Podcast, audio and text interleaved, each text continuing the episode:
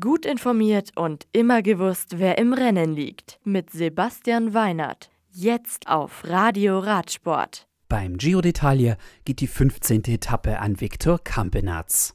Der Profi vom Team Köbecker Assos kann mit Ausreißer Oskar Riesebeck von Alpecin Phoenix im Sprint schlagen.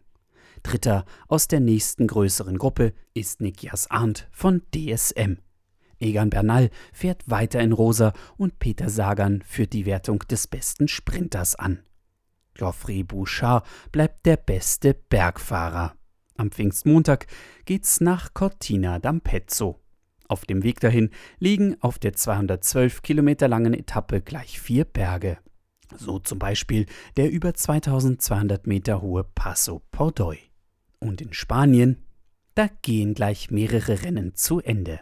Anna van der Breggen von SD Works kann sich mit ihrem Etappensieg auf der Schlussetappe um vier Plätze im Gesamtklassement verbessern und gewinnt so auch die Gesamtwertung der Vuelta a Burgos Femininas.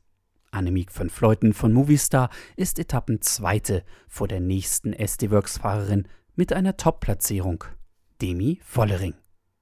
Das Eintagesrennen Volta Ciclista a la Region Murcia Costa Calida endet nach knapp 193 Kilometern mit einem Ausreißersieg für Antonio Jesus Soto von Euskaltel Euskadi. Auf Platz 2 und 3 kommen Burgos BH-Fahrer Angel Madrazo und Gonzalo Serrano von Movistar. In Frankreich geht derweil die 30. Alp Isère Tour nach fünf Etappen zu Ende. Und Sjört Bax vom Team Metex Solavat PB Mantel kann die 141 Kilometer lange letzte Etappe und damit auch die Gesamtwertung für sich entscheiden. Etappenzweiter ist Elkolf Kasper-Fahrer Jakub Ottruber vor Stefan Bennett von Pro Immo Nicola Roux. Am Montag findet neben der 16. Etappe des Giro d'Italia auch die Ronde van Limburg statt.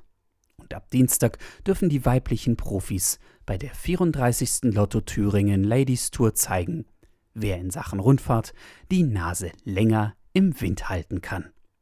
Bis zum nächsten Mal und gute Fahrt. Das Radio für Radsportfans. Im Web auf radioradsport.de